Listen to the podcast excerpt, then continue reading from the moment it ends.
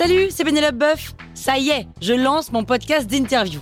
Il s'appelle On tisse la toile et c'est un podcast qui révèle la face cachée des invités.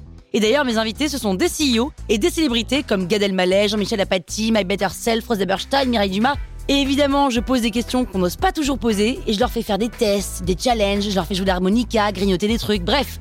Rendez-vous sur On tisse la toile pour découvrir une interview tous les lundis. Ciao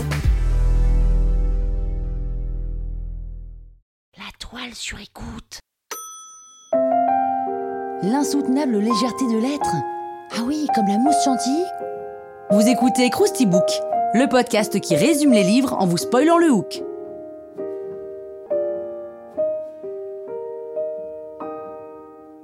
L'insoutenable légèreté de l'être est le cinquième roman de Milan Kundera. Il a été écrit en 1982.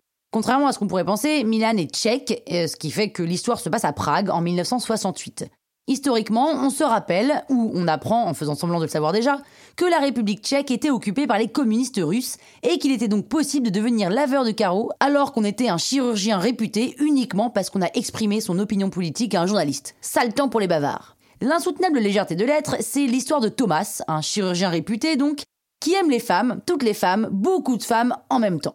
Un jour, il rencontre Teresa et l'épouse. Mais Thomas est infidèle et trompe Teresa avec notamment Sabina, une de ses potes. Le printemps de Prague arrive, sans doute que les fleurs poussent, mais surtout, les chars russes les écrasent, alors le trio, Teresa, Sabina et Thomas, fuit en Suisse. Sauf qu'au bout d'un moment, Teresa, qui est donc toujours avec Thomas, hein, même s'il la trompe avec sa pote, veut rentrer à Prague, alors Thomas la suit, et c'est là qu'il devient laveur de carreaux. Laveur de carreaux et accessoirement l'amant de toutes ses clientes. Le temps passe et le couple Thomas-Teresa se retire à la campagne un peu pour fuir les Russes, mais aussi pour fuir les maîtresses de Thomas. Et d'ailleurs, à la campagne, hein, Thomas aime sa femme et son chien et tout est un peu plus léger, jusqu'à ce qu'ils meurent, tous, dans un accident de camion. Voilà, c'est un peu le résumé.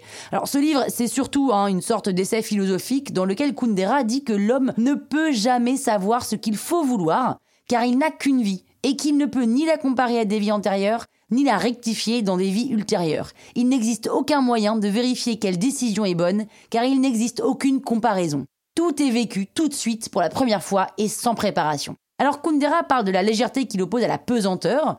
La pesanteur, ce sont toutes les décisions que l'on doit prendre dans une vie, qui est en réalité une vie de légèreté, puisqu'elle est faite d'erreurs et d'approximations. Sauf que, dès le début du roman, Kundera théorise ce qui arrive à Thomas et Teresa, alors qu'à la fin du roman, on se rend compte que tout ce qui est arrivé n'a pas vraiment d'importance. Thomas devient laveur de carreaux alors qu'il était chirurgien, ok.